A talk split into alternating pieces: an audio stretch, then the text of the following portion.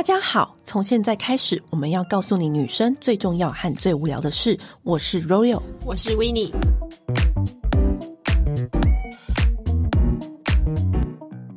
今天节目的来宾也是一个非常受欢迎的人，他又来到我们现场，嗯，叫亨利。嗨，欢迎亨利。这次就是不用那个茉莉的经纪人来介绍你，你是以自己的角度出发 啊哈的老板亨利，一个上班族上了十年上班族的身份出发。好，我们今天因为他上次聊到职场，然后就是很多人都是说反映说好喜欢亨利的声音哦，好喜欢亨利讲的话哦，什么什么的。然后我就想说，好吧，那就是这就是一个暗示，暗示我们又再请他来上来跟我们闺蜜再讲一些你知道关于职场一些有的没的。因为我觉得亨利算是年轻老板吧。算吗？现在很多老板都这个年龄嘞。哦，真的、哦。三三十三十二岁，不好意思说自己。你现在大概带几个员工？现在三家公司大概二十四个。哇，大老板！没有没有没有。当然，你不要跟那什么几百那种大企业比啊。嗯、可是你你你领的目标是差不多了吧？对不对？嗯，我的目标其实只有五个员工。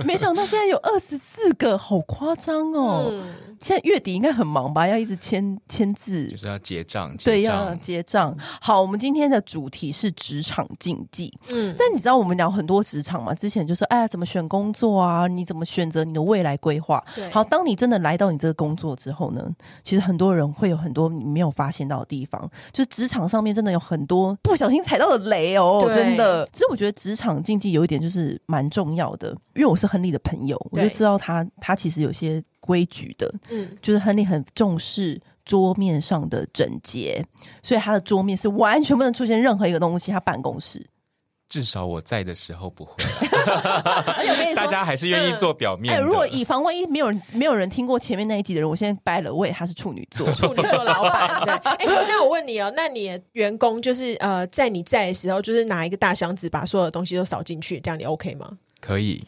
你只要看起来是干净就 OK，只要客人走进来是干净的就都可以哦。对，你的柜子里面有多乱都没有关系。哎、欸，我真的觉得老板真的还蛮 care 这一点，我不只是处女座，因为像我以前我们前公司的老板也很 care，窗帘一定要拉开，然后地面一定要整齐，然后桌面最好不能太乱。窗明几净的啊，他连他自连如果有自己买一个就是架子放在那边都不准哎、欸。不行哎、欸欸，为什么？我就是收纳法哎、欸，我就把它好好的收纳。符合风格的话可以，就是很累，因为你不知道老板的风格是不是你的风格。对对，可是我我真的觉得很多老板其实是很在意这一点哦、喔，嗯、因为我都要为了就是你知道采访采访到一半，都要冲回办公室整理座位，真的座位是蛮重要。为什么？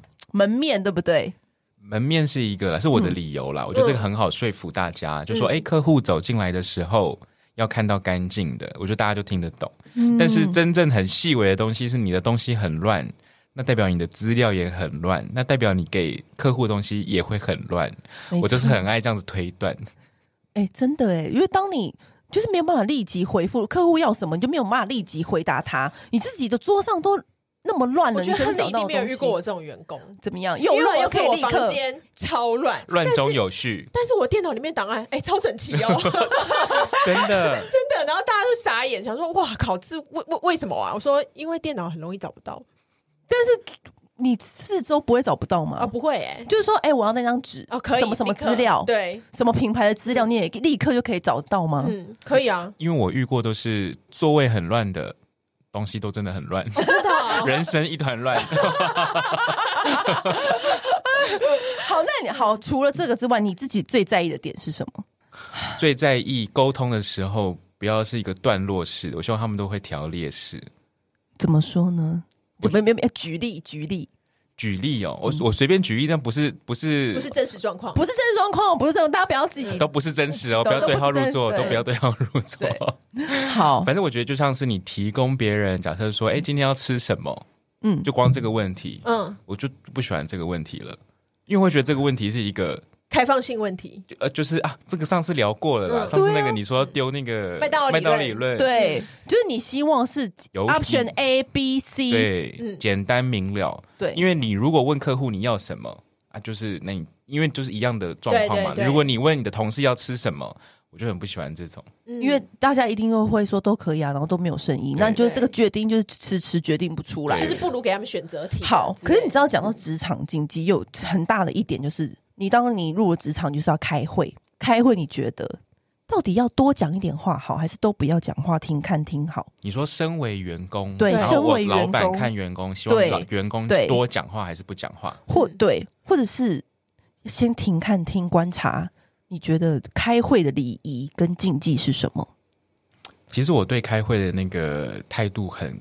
很开放哎、欸，自己这样讲不确定，大家是不是这样觉得？我们其实是经验谈啊。好，我自己主观啦，我自己主观就会觉得，我觉得开会就是来达成共识的。嗯，所以如果你是有意见，就要说出来。嗯，如果你是有意见没说出来，在会后才说，这种我就最讨厌。最讨厌马后炮，超讨厌，因为我觉得我的会议都已经结束了，你才说就不行。那你刚刚为什么不讨论？对对对，那什么什么 timing 说，就是真的大家说要什么？老板说：“你们现在什么意见的时候，就这个时候说，对不对？”对。那老板没问的时候，也可以举手。已经从已经从第一题到下第二题的时候，第一题你有意见的，你要赶快。对，就是什么你的意见是属于哪一题的时候，你就要在那一题赶快提出。没错，因为你会想说，嗯、好，到最后再一起说好了。不要这样子，你到最后就会没说，会拖拉，对，就会到后面就不讲了，对，然后拖拉到后面那个问题还是在，然后你就反而会拖累整个团队的进度。没错。好，那你觉得有两种员工，一种是什么事情都给你报告，就是老板我们讲怎样怎样，我们讲怎样，报告的巨细靡遗，对，这样子。那有一种是从头到尾闷着头做，要怎么样？你说不管他的浓鲜合度了，就是没有，他就是极端值。老板比较想要或者是你建议怎么样浓鲜合度法？我觉得这就要讲到那个，就是大家要懂得向上管理。嗯、就是我觉得向上管理很多人是很很陌生的，就是你要管理你的老板。所以你如果不知道你老板的个性的话，我觉得有一个有一个就是主管通常都有一个病，就是很爱掌控。嗯。就算他不是一个掌控欲的人，他也是必须要掌控的，所以宁愿事事报告，都不要闷着头做。我以前有一任的老板，他就是喜欢我们每一个细节都跟他说，你进度到哪里，哪一个案子进度到哪里的时候，都跟他报告一下。然后我就觉得，OK，如果你都已经明白的提出这个要求了，那我就配合。但是他后来，他有一天，他忍不住问我，那时候我刚进去，他还半年不到，然后他就问我说：“你会不会觉得我们这样子很烦？”然后我就说：“不会啊，这样表示我就是进行到哪一步，你有确认过啦。”因为总比说我最后直接交一个东西出来，然后这边你也不满意，那边你也不满意，然后到最后还要重做，对，来得好吧？你你中间让老板知道你的进度在哪里，其实对自己的工作是有一个保障的。可是很多人会觉得说，哎，我这种小事我是不是不要烦他？然后呃，这个需要讲吗？什么的？然后自己闷着头做。可是老板有时候就是会突然想到一些什么需要你调整之类的。对，如果如果是二择一，就是事事报告跟闷着头做的话，要选事事报告。宁愿报告完之后，老板说这个你也要跟我说什么。都比你顶多是浪费他，都比对，都都比最过了两天你都闷着头做，然后做完全做错方向还要好太多了。最好是也要有留信件，说老板，我当时我跟你说，你那时候说是怎么样怎么样，嗯、要要这样吗？还是不要翻老板的旧账？哎、欸，对，打老板脸会不会很那个啊？不要这样子，欸、我还好哎、欸，因为我是一个很健忘的老板，就既既控制欲又健忘。所以他如果打脸我，他说：“哦，天哪，我真的自己好像这样说过哎。”然后我就安静。但是我觉得啊，他刚刚想到一个重点，嗯，就是向上管理很重要，很重要。因为你知道，很多人就是一心进公司，他唯一的目标是：哇，我要达标，我要打 KPI，、嗯、我要流量，我业绩目标奖金要达标。就是他在达标的过程中，他就会忘记他要向上管理了，你知道吗？然后到最后就变成那个向上管理的人赢，得到他想要的位置。对，对但错。我觉得你刚刚讲到重点，因为有时候是你知道有一种老板是你都有 CC 他，我跟你讲有一种老板不看信的，因为那种秘书在朗诵给他听，嗯、那你就要观察，走过去跟秘书说：“哎、欸，我刚刚已经有把那个什么什么什么寄到信箱了，你你有空再帮我提醒他。”所以有时候秘书也是蛮重要的哦。你要让怎么让老板知道你的东西有进到他，不是说寄信就结束，就是你要观察。嗯、那你觉得亨利觉得向上管理，我们应该要管理哪些部分？因为有些人是会管理老板的喜好，我说的喜好是哦，他喜欢吃什么，他喜欢喝什么，他今天穿什么，他那爱哪个牌子。可是我觉得不是，我觉得我们要讨论是工作上面，我们应该要注意哪些点？我觉得你刚刚说那个喜好，我觉得它有帮助，但不大。就是老板最后还是看工作绩效的，嗯，所以那个有帮助，但它不是绝对。那我觉得，呃，向上管理最重要就是管理老板的期待。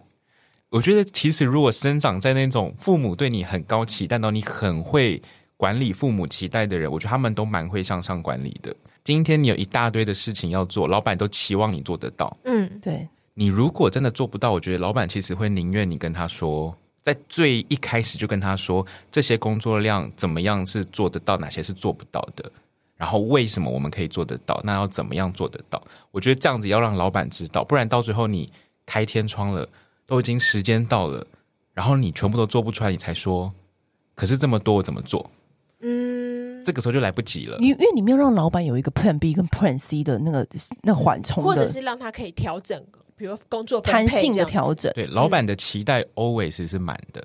那我觉得你你你能做的唯一的方法就是让他的期待被达到，但不是全部放到你身上。哦，管理老板的期待，还有另外一一面是，比如说最常遇到的状况是，老板很常天马行空。嗯，我觉得我们应该要找那个来来来跟我们合作，或者我们应该要去那个场地办什么活动，嗯，这样子。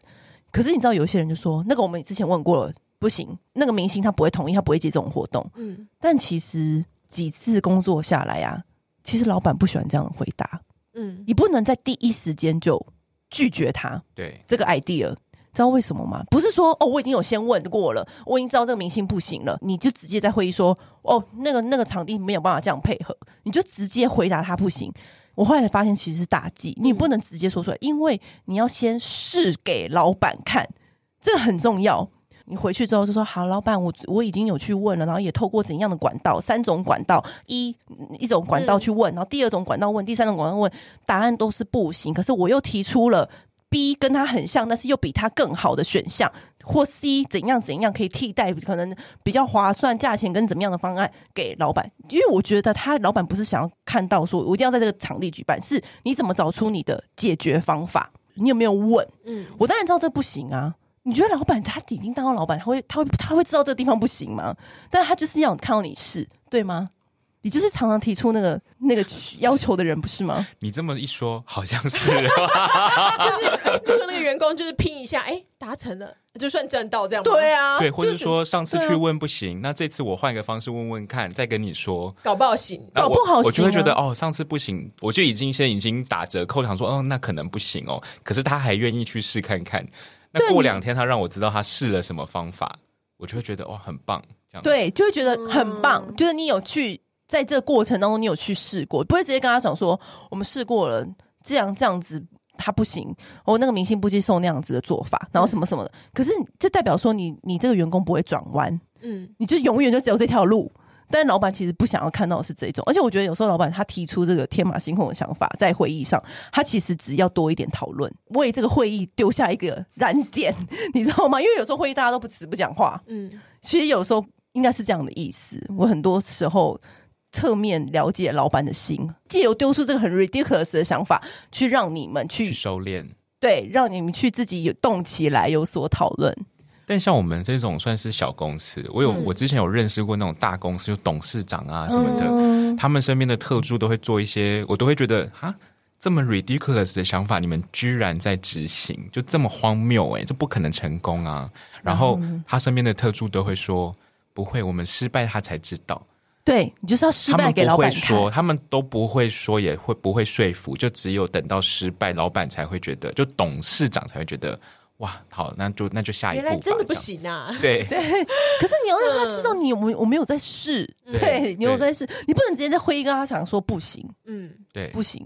比如说你要谁谁谁来这个地方唱歌，但不行，你这心里已经知道不行，但你就要去试。老板，你看我有写信给那个那个全球华纳公司，邀请他来唱，邀请玛利亚凯莉来唱唱圣诞节的歌，对。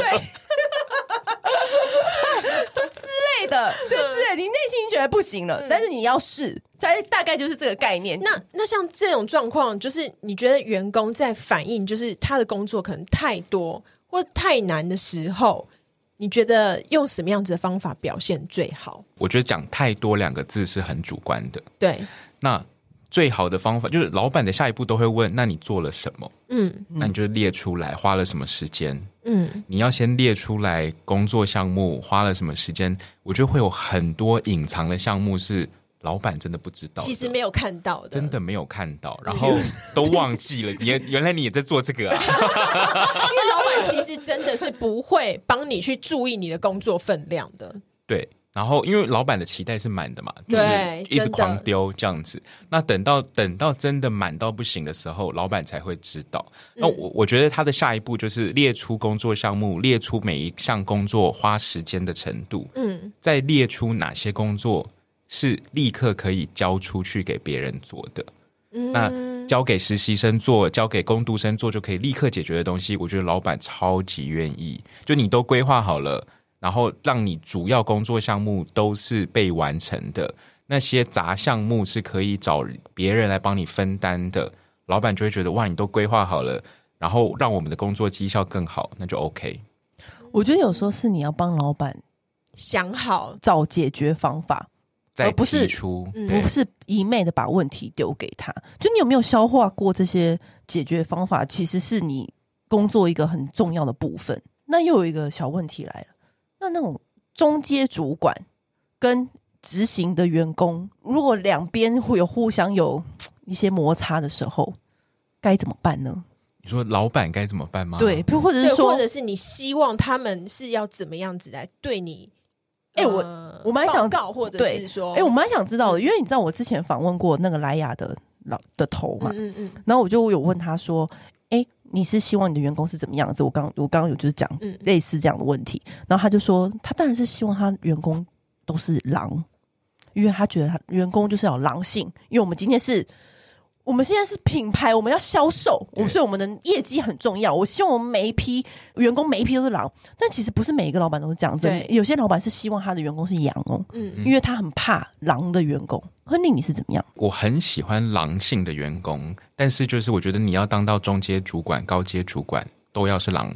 你说狼下面一定要有好几只羊，这没有办法。就是你已经到了两层阶级、三层阶级的。公司架构的时候，一定会有一些羊出现。嗯，那我的我的逻辑都是，如果你连这个中介主管都管理不好了，先不要到我这边来。所以我一定都是听中介主管的话，老板一定都是听主管的话。嗯，对，我觉得，我觉得主管能当上主管，一定有他不可取代的地方。嗯，你们一定要相信，就是你再讨厌你的主管，想要去跟老板打小报告。这一这一步都是不好的，都是错的。这是越级报告是一个禁忌，非常错误哎。嗯、但是如果他真的有很多委屈呢？他一直被他的中级主管欺负呢？对啊，欺压怎么办呢？那就是这一关你都过不了了，我觉得老板那一关更难。我都是这样想的，就是你如果你如果连一个你如果连一个会欺负你的主管都你都赢不了他，那你就没办法面对客户啊。那你也无法面对这个工作啦。其实，不要说客户，老板根本不会帮你。好，那好，就一群一群，比如说我们今天进来，我们都是执行嘛，初级员工。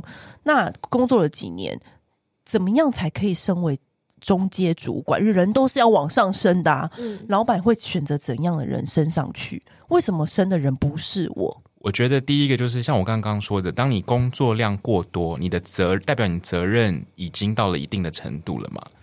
你有没有办法请下面的人，还是请一个平行的人来帮你分担工作？就是你怎么列出你的工作项目，怎么样往下放权力？如果你是找一个可以下放权力的方式在列你的工作，那我觉得老板就会看见，哎，原来你是可以往这个方向去，你可以 manage 你的人的。对，如果你可以先从，我觉得最一开始都一定是先从，哎，他可以管理一个工读生。实习生，嗯，先把领时薪的这些大学生们，你都可以 manage 好他，然后让他们对于这个工作充满期望，对，嗯、想要转成正职。那他如果转成正职，他不归你管，他归谁管？所以我觉得他就是一个很简单的第一步。嗯、但如果我觉得，我相信有一些呃大公司，其实就是看绩效嘛，对啊。但我觉得其实小公、嗯、中小型企业都是看。都是看感觉，几年资 有的时候就是这样子，而且不是。嗯、我觉得这句话大家要记得，就是没有人是生下来当主管的，所以当主管的性格都是训练出来的。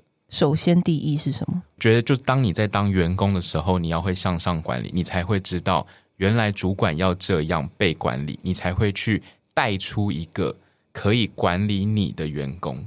所以你会向上管理，代表你会渐渐的你也懂得向下管理。我觉得这个特质还蛮重要的。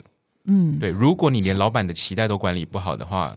我觉得下属也很难，下属的期待你根本就顾不来，根本不行。因为你如果要带领人，你其实你就是要带领下属的期待，因为下属的期待当然这就比较简单好摸透嘛，薪资以及你可以给他什么样的资源。那像刚刚讲到那个，就是你已经有做好这些准备了，你可能有做好，就是你有带好你的可能工读生，然后实习生这方面的，然后你也把老板的期望都尽量做了个八九成以上了，你觉得？什么样子的时机其实最好跟老板谈，就是加薪或升职的时候。什么 moment？嗯，大部分，因为我觉得我现在的那个就是团队，我觉得他们都蛮会管理我的。你已经被摸透了，是不是？我就他们，他们应该说，我我我团队里面有几个真的很会向上管理的。然后我觉得他们挑的时间点都是这个公司已经准备好要扩张了。或是这个公司，哦，所以他很了解的公司。是，嗯，他在向上管理的时候就会知道了，是，或是这个公司已经准备好下一步要做更多事情，他甚至不一定是扩张，嗯，但是他业务量会变得更多了，了嗯，那业务量更多，我觉得老板当然就会想，那要请人啦，嗯，那请人是请你下面的人，还是请跟你一样能力的人共同去分摊平均这样？我觉得就不一样，所以当你给老板的想象是可以帮你请下面的人的时候，你就会变成主管。对，可是我觉得这个想象是你必须长期培养的，他没有办法一时半载、一时半刻就是突然老板要扩张业务量，他说：“哎，你很适合当主管，就立刻变主管。”他是需要半年、一年的那种酝酿，跟老板给老板一些暗示，给老板一些提醒，这样子。哎，可是这个时候你就会出现一个问题了，就会有。资源的问题，对，那这些资源都是握在某一个员工手上。这个员工，你刚刚说嘛，要练习把东西下放下去，他要把他的资源往下放，他可以吗？OK 吗？应该吗？还是我们资源就应该握在自己的手上？这是一个很多人会遇到的问题哦。对，对，因为有的人是不喜欢分享的，因为他会觉得我分享出去，这可能会损害我某方面的权益。或者是说，比如说这几个线都是握在我手里的，嗯、对，或者这几个大客户都是握在我手里的。嗯、那如果今天我要往上升，我工作量变大，我要往上升，那我就势必得把这些客户往分下去，是要这样子吗？我觉得这个身为员工跟身为老板会有不同的看法。好，来，对，我们现在听听。对，但我觉得身为老板，我最近就遇到了这个问题，就是资源有没有下放的问题。对。就是有些中阶主管会毫无忌惮的往下放资源，嗯，然后我就会有点为这个主管担心，因为我觉得有一些员工很聪明，摆明就是狼性，他不，他就是狼，他不是羊，对啊，可是可是我这个主管他可能是羊，所以你就会感觉到。他下面的人要超越他了，嗯，我就会为这个主管担心。可是你为他担心之余，你也会期待看到那个下面的狼爬上来。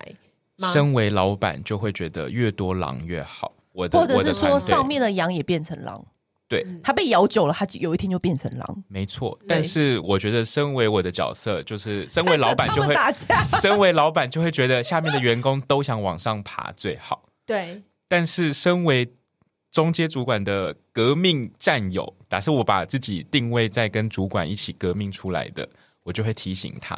所以，我觉得他其实不是绝对值，就是你一定要下放才是对的。嗯，我觉得你在下放的同时，你要知道下面的人对你是不是完全百分之百你可以掌握的。如果你掌握不了的话，那你可能还没有到那个火候，可以把这些资源下放，成为一个。管理这么多人的主管，要有一个简单的例子，就是比如说，好，比如说这些大客户都是握在我们手里，可是我们不可能握一直握嘛，因为你要升上去。对，你愿不愿意把这些客户分给其他人的这一点呢、啊？其实我觉得是很多时候很多人都会有个迷思，就说：“哦，我好不容易把进攻这家公司，把这些客户都握在手里了。我就是靠这些客户挣得我的面子，我的风光啊！那我怎么可能把这些东西往往外面推嘞？对呀、啊，怎么可能分给那其他的我的同事？怎么可能？通常不都会有这种、嗯、这种局面出现吗？然后导致那个客户就一直握在那人的手里。可是我我长期就是看那么多人啊，或者自己呀、啊，或者别人，我自己有一个感想就是，其实你一直握在手里啊，你反而是那个上不去的人。不知道为什么，我觉得你如果要上去。通常上去的人有一个特质，这是我自己的小观察。上去的人特质是，你如何让下面的人也都分一杯羹，他就会自然而然往你这边靠。就是你不要想着把资源握在手里，你要想着如何让对方或让下面的人也都可以分到一杯羹，你自己赚的那碗羹才够大。真的，就当你这样想的时候，当你这样想的时候呢，你就往上去了。你你如果一直想着我要把我东西握在手里，我把我握握在手里，都不要都不要分给别人，通常你就上不去。你要想哦，你要怎么样把你手上那个资源如何运用的，让下面的人都可以，而且是在你这里分到一杯羹，那个人心自然都往你这边靠。我我自己的想想想法，自己的小观察是这样，而且我觉得有时候是在赚，不要是说哦，在资源这件事情上面，就是在赚钱这件事情也是，你就是。你就是要让客户想到，客户如果如果客户赚到钱，那其实你自己的钱也就跟着多了。就是你不要想着说，哦，我在那边斤斤计较，我要省这个客户多少钱，我要在这边那那个我的报价单这边省多少，那边那边扣多少，然后什么的，这就算这省下来钱都不是钱。你要想的是如何让对方也赚到几趴，他也赚到几趴，他也赚到几趴，大家都赚。对，这个时候你才是赚最多的人。我自己觉得，如果你是这样子想的人，就代表今天只要别人一知道这个客户跟接触到这个客户，那他就会被抢走了。对，所以你拥有这个客户的方式就不是一个最好的方式。就是你在经营这个客户关系的方式，你不是跟他用最，就是他今天就算你把他分享给别人，这个客户还是跟着你的。就你有没有办法？这才是最高招的。对，你做到这样子的话，你就不怕分享给别人了。没错。对，那如果你今天分享给别人，这个客户就会走了，代表本来就不会是你的。的不够深，对，代表你代表你也经营的不够成功，就是你只是认识他而已，他可能还不是你的人。对 对，对，你拉住他的方式很薄弱，就 是我只是不给你他电话而已，对就是中秋节礼盒那一个礼盒而已。对对对对，所以你知道，很多时候就是。就是你，就是大家要就是懂得想开，想开这一层，嗯，对，因为有时候很多人都紧紧握在手里。其实我最常看到的问题是这样子。好，那下一步来了，职场的禁忌。那你有没有遇过，就是真的就是哇，让你倒抽一口气那种员工的态度跟反应？最让我倒抽一口气的就是搞不清楚状况的员工，就是他会帮你得罪别人的。这真的，我是倒抽一口气，不止一口吧？假设跟客户开会，或是跟合作厂商开会，他根本就没有搞清楚对方到底是什么来头的，嗯，就开始用一个甲方的口气在对待别人的时候，我就会好紧张。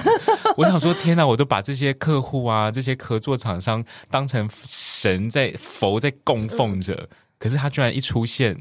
带着他去开会，第一句话就破功，好像在指使别人做事那种感觉。其实我们确实是可能要安排别人帮我们做事情，没有错。但是那个就是一个态度的问题，你就会，我觉得对方就会觉得，哈，以以以前 Henry 不是这样子的，嗯。然后我觉得我这一这这一切努力的一切都会崩盘，这样。嗯，我觉得这种这种竞技，我应该说，我觉得沟通技巧跟搞清楚未接啦，或是。呃，你的沟通方式啦，是对等沟通还是从上对下、下对上？我觉得我都我都蛮在乎的。那你有遇过听到就是员工在你背后讲你坏话的？刚好就是上厕所不小心被你听到，很长啊。员工这么不小心啊？没有，可是我觉得员工讲老板坏话很正常吧？对，对不对？对啊、就是我是我是员工的时候，我也讲老板坏话。嗯，对、啊。那你要说有人有人是讲说，其实当老板就是要被员工。在后面就是碎碎念之类的，就是所以有一些老板就是聪明的，他就比如说员工一起去吃饭的时候，他就不会加进去，他就会觉得哦，让你们有一个休息的时间可以发泄或者什么样子的抱怨。你觉得这个想法是合理的吗？你问我的话，我我觉得非常合理。但是我觉得它不是只有老板跟员工的关系，你情侣关系、父母关系有没有亲子关系，都是需要的，需要一些出口，都是需要在背后抱怨一下，然后骂一下，那那就好。你骂完，有些情绪东西解决就解决了，那事情再来解决嘛。所以我觉得，我觉得对我来说很 OK 的原因，是因为老板真的没有想要听你的情绪，所以你先在别的地方把你的情绪抒发掉。你全部都想好了，我们再来解决你心中的事情是什么？我觉得你讲到一个重点，老板没有想要听你的情绪，因为有的员工是会抓着老板抱怨情绪的。对，嗯，对，所以你想要骂老板，你都要把它转化成可以跟老板沟通的语言，让他帮你解决你现在的困境。这样，但我是很同意老板，就是员工会骂老板这件事情是很正常的啦。嗯、对啊，那如果他骂到你觉得不该骂的点，骂错了，你会？走心吗？你有走过心吗？呃、以前会哦，以前会很想觉得，哎，想辩驳，你误会了，嗯、老板不是这样想的，我不是这样子的。对，老板不是这样想的，然后也想解释，很想要说开，但发现好像不用。真的吗？没有，我觉得真的真的到现在这个这个阶段，我觉得我不会去跟员工说开，我在背后听到那些他误会我的事情。现在不会了，嗯，对，那以前会，那我觉得后来不会说开的最大原因是，我觉得他们如果就是员工跟老板关系，员工想要说开的话，早就跟你说了，那员工就是没有想要跟你说，他只想他只是想在背后抱怨，他就只是想要发泄，而且就算说开了，他也听不进去，不会了，对，对他也听不进去了，所以好，那就又来了，嗯、那如果说最常遇到嘛，就是你知道抢功劳。就是说，哦，这个工成果、工作绩效、工作成果，那你觉得什么是 timing，或者要怎么让老板知道，其实这个案子功劳是属于你的，这要怎么做？可是这个应该说，我在当员工的时候，这件事情从来就不是难的，因为你必须让老板知道你做了哪些事情是做得很好的。做的没那么好的事情都先不要讲。对啊，你是先练习藏拙就对了。一定要啊！我觉得这是职场潜规则嘛，嗯、这没有办法。嗯、所以我觉得很，我觉得应该说你也会很气，说哎，怎么他可以先去邀功干嘛？对啊。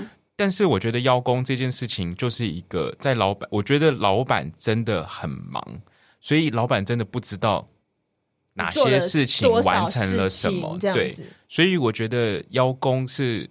你要应该说你必备的够技能哦，我觉得是诶、欸，职场职场上市。嗯、那我觉得当当然当然，老板也不是白痴，就是那些没做事来邀功的，嗯、我觉得老板也都知道看得出来。对，所以我觉得你也不用太紧张。那么那些事情本来都是你做的，就被别人拿去邀功了，那你就觉得天哪，怎么可以这样子？嗯、那老板知道有人做的很好，就会把事情都丢给他，那他就又开天窗了，那就完蛋。所以我觉得都不用太紧张，就是你你做的，你敢邀功就邀。那如果你不敢，想要让别人去邀，那那也没办法。真的？那你觉得“能者多劳”这句话对于员工来说，到底是好还是不好？对于员工来说，我觉得如果你介于二十到三十岁的话，这个我觉得是好的。嗯，就是我觉得二十岁到三十岁的阶段，真的不要在乎你做了多少，获得多少，因为那些你做超出的事情。最后，在我自己觉得啦，在三十岁到四十岁的时候，它会变成另外一个能量，反过来给你很多很多的回馈。就是你多帮别人照顾的客户关系，你帮老板多照顾的那些下属的事情，我觉得最后它都会变成你的东西。对。比如说，你二十到三十岁的时候，你都做其中一个工作，就是很废的工作，就是帮老板买咖啡。事情就是这么难说。四十 四十岁的时候，搞不好你就是一个咖啡达达人。哎、欸，可是你不是？我觉得有时候就是这样子，就是人生就是这么意想不到。对，你不知道，你就无形中做的那些动作，会变成一个养分在你身上。哎，是真的，是真的。你不要觉得很好笑，跟你讲，就是有时候就是这样子。因为你，因为老板永远都只喝那某个牌子什么什么的咖啡，那有一天你就。跟这个咖啡有一个品牌有一个相遇的时候，你那样是真的了若指掌。对，因为你就是年轻的时候就变成一个咖啡 master。但是我跟你说，这个很夸张的比喻啦，是夸张的比喻，但是是简单而言，就是跟大家分享。对，对，因为好，我有跟你讲一个我自己的，然后就是比如说我小时候就明明做那个美食杂志或健康杂志，小时候嘛，然后当然是最最重要就是做单元啊。可是做单元之前，像我们这种小员工，是不是还要去做一些其他的那种杂事？那我被分派到的杂事呢，就是去超市超热量。嗯，那我就一直面好，我觉得好烦哦，我就要一直超热量、超热量、超热量，你知道吗？因为后来我就知道，这个世界上开始流行了关键字，我就是。突然之间，那些热量跟超什么，所有的关键字我都会，因为我在那个超市超过一轮了。就是读者最在乎的事情，你早就了落指掌了。我都知道了，因为你知道是，我谁知道我十年后会变成那个数位会发达，然后突然我就很会关键字了，真的，因为你就觉得说，哎、欸，我为什么都知道？因为我曾经 站在那个超市里面，一直抄，一直抄，一直抄，一直抄，我就想说，原来这这么贵，居然没有人知道；原来这这么什么，原来这这么热量这么高，就就会没有人知道。然后什么什么，你就会从这些 小事当中，突然之间，你怎么知道它变成你之后运用的一个职场武器呢？就是这是真的，因为我第一个工作也是这样子。我本来工作什么？你举一个例子。我本来我本来第一个工作，我只是负责社群的这些。呃，那时候刚兴起，就是 Instagram 的时候，对我只是负责社群的这些新网红。那时候没有“网红”这个词啦，对对对，那就是要负责网红的接洽这样子。对，穿搭啦，穿搭。对，然后开始就把客户东西跟他们接洽啦，等等等等这样子。那突然今天这个网红他有对于其他客户有问题，根本不是我负责的，他们都跑来问我。我当然可以想说，我又没拿钱，不关我的事，我可以双手一摊就就走了。嗯嗯、但我就还是很急迫的，都帮他们解决他们所有的客户问题。结果怎么样？十年后我变成经纪人，所有人都说你超适合当经纪人的，怎么样怎么样？那我觉得还有，就是你那时候做的不是经纪人的工作？完全不是，是做一个就是那种，我只是社群接洽而已。对啊，对，然后而且那时候根本就没有，我们公司是没有业务的，但。大家觉得我好像我很会沟通，我那个合我那时候合伙人就说：“哎、欸，还是你去问看看那个客户要不要跟我们合作。”然后你第一次问吃闭门羹，想说不行，这样子我们公司没有案子。开始你就列出所有的客户名单，一通一通电话。我那时候是我最痛苦的时候，是一通一通电话那种热脸贴冷屁股，你知道接起来电话，然后你就要被推销那种感觉。我就是另外一头推销的那个人。嗯，最后你一百通电话里面，你成功一通。你才发现，原来要这样讲电话，要这样说服客户，要这样子做业务。突然我就有那个业务能力了，就你突然一切的能力都大增，你知道吗？就是所有这些不该你做的事情，你愿意扛起来的时候，最后累积起来，它就会全部水到渠成。所以我觉得二十岁到三十岁呢，不要害怕做。就是尽管做就对了，尽管杂事就做就对了。对真的，有时候就觉得说，为什么就一直都叫我做这些千篇一律的杂事？是我跟你讲，不要小看那些千篇一律的杂事，是真的，它就变成大能量。真的，就像我那时候就很了解那各种便当店，因为那个时候小时候我们都要有一本很大的那种便当店，因为那个时候没有 Uber E。我们那时候、说那个，比如说棚拍或者什么时候，或者是说我们要就是制作单元，那现场工作人员的便当也都是我们叫的，所以我们现在很吃各种便当店都吃过的那一种。反正呢，我觉得你你要保持着好奇心去面对每一件小事。但讲到便当店，这个我可以，我这个是超时了，没关系。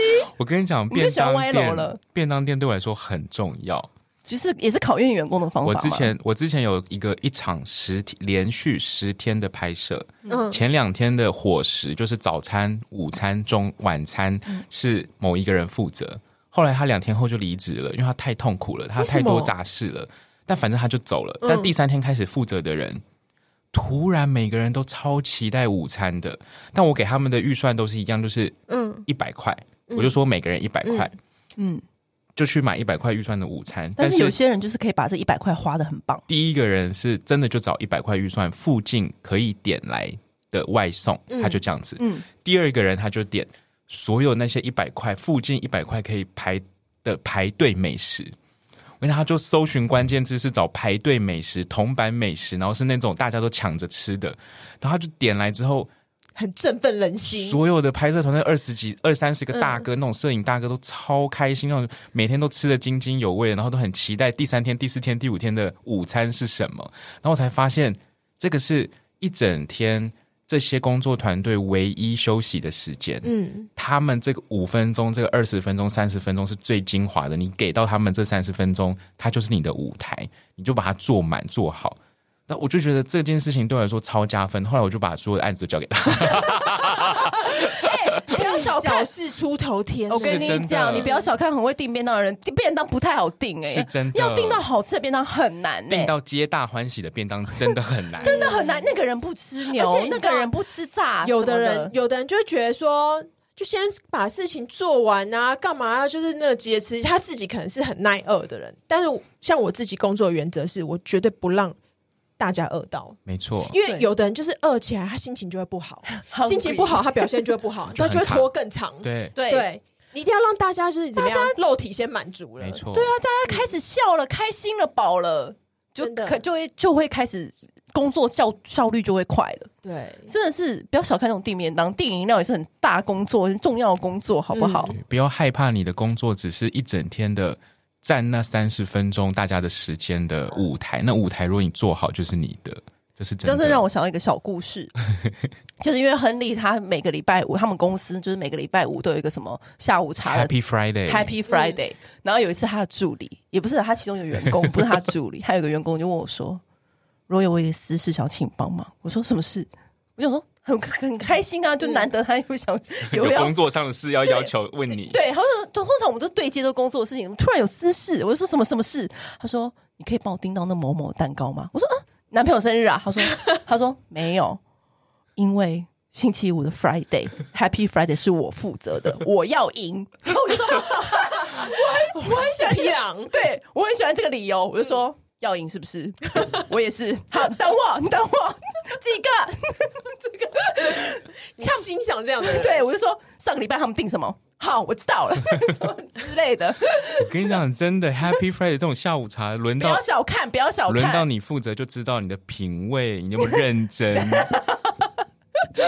见真章，就是把它变成一个比赛，是不是？你知道吗？我就很，我对，身为老板就很喜欢这样子了。没有，这也是一种创意的发挥。就是你在寻找的时候，也是一种在激发你的那个想象啊，这样。嗯、所以我就觉得，所以大家不要小看小事，真的。对。害我都很想要吃那个便当，开玩笑就要吃好料的。好，总结那么多，就是关于员工啊、职场方面的建议。我觉得大家应该也是常常去看那个亨利，亨利的那个 Instagram，他 Instagram 上面有很多一些，我都会叫他废话。很棒的话，职场废话啦，职场没有啦，他他讲的都是真的很有很真的很厉害，真的很见言，一针见血的那一种话，就是温柔的把你打醒。我 又要，因为我这私底下我可以讲吗？可以啊，我可以讲我们私底下对话吗？因为他就是对外就是作家嘛，因为我私底下跟他有点熟。嗯我就说，哎呀，你那个温柔打醒的日历又要出了。我说，我每次只要听到这个名字，我都觉得好色哦，好像不行剪掉对不对？不行不行不行，这不能讲，这不能讲，人家是很震惊的。他有日历又要卖光了，是不是都不用宣传了？有啦，十二月最后一波了，十二月最后一波，最后最后一波，他每一天都会给大家一句很有能量的话，或者是真的会让你觉得 我为什么努力的理由。真的，你就会被这句话只只豁然开朗，振奋起来，振奋起来，有没有？嗯、我一件定变到事情都会认真做的那种话，这就是什么老板可怕的地方，真的。对啊，就连这订便当都不饶过员工。Happy Friday 的下午茶 Happy Friday 就被偷偷观察，他们下午茶压力那么大，我想说心这么公司。但大家就会很开心啊！你确定吗？好啦，这这凡是每一件事情都有好几面的。但是我跟你讲，就是重点就是我们要如何在工作上面取得成就啊，要让你的成就有意义啊，知道？嗯。这一集我相信大家应该很多收获，希望大家有收获。好，谢谢亨利来我们节目，感谢，好，拜拜，拜拜。按订阅，留评论，女人想听的事，永远是你最好的空中闺蜜。